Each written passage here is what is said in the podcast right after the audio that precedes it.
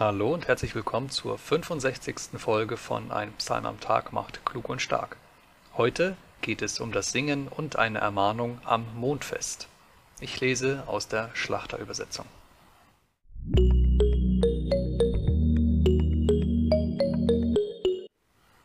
Psalm 81 Dem Vorsänger auf der Gittit von Asaf.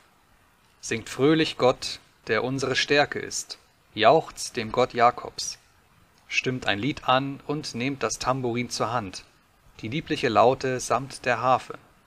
Stoßt am Neumond in das Horn, am Vollmond zum Tag unseres Festes.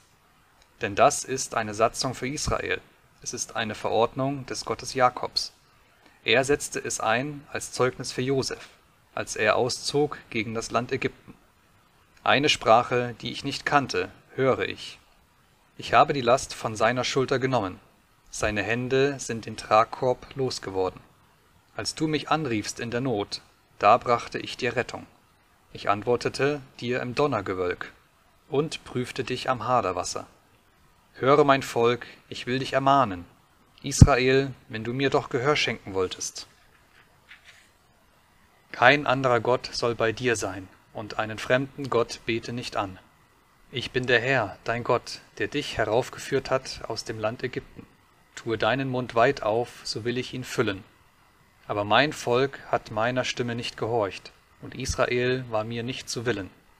Da gab ich sie dahin in die Verstocktheit ihres Herzens, dass sie wandelten nach ihrem eigenen Rat.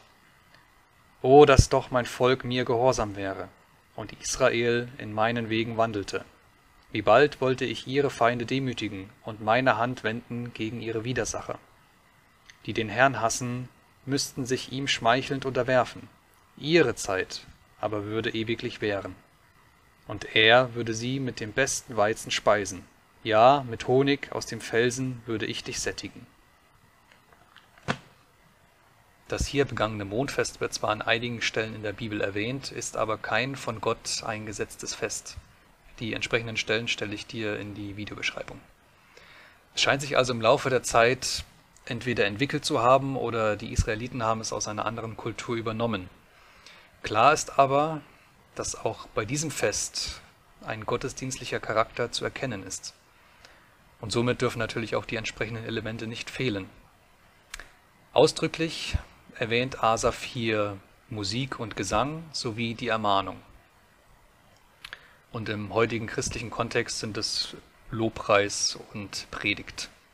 Und es ist irgendwie schon interessant, wie sich so im Laufe der Zeit und über die Kulturen hinweg manche Elemente und mancher Ablauf einfach erhalten hat und wie viele Formen innerhalb so einer kollektiven Gottesbegegnung hm, sich nicht geändert haben oder nur so marginal, aber der Charakter ist nach wie vor zu erkennen. Und das zeigt auch, so verkehrt kann das eigentlich gar nicht sein, sich mit Gleichgesinnten zu treffen und da in einem etablierten Rahmen Gottesdienst zu feiern. Irgendwas muss also dran sein. Wenn du jetzt also neugierig bist, ähm, wie so ein Gottesdienst abläuft, wie er ablaufen kann, oder wenn du einfach mal ähm, wissen möchtest, wie es in anderen Kirchen und Gemeinden aussieht, dann nutze doch das mittlerweile äußerst vielfältige digitale Angebot. In Folge 66 geht es um eine späte Erkenntnis. Bis dahin, mach's gut, wir sehen uns. Ciao.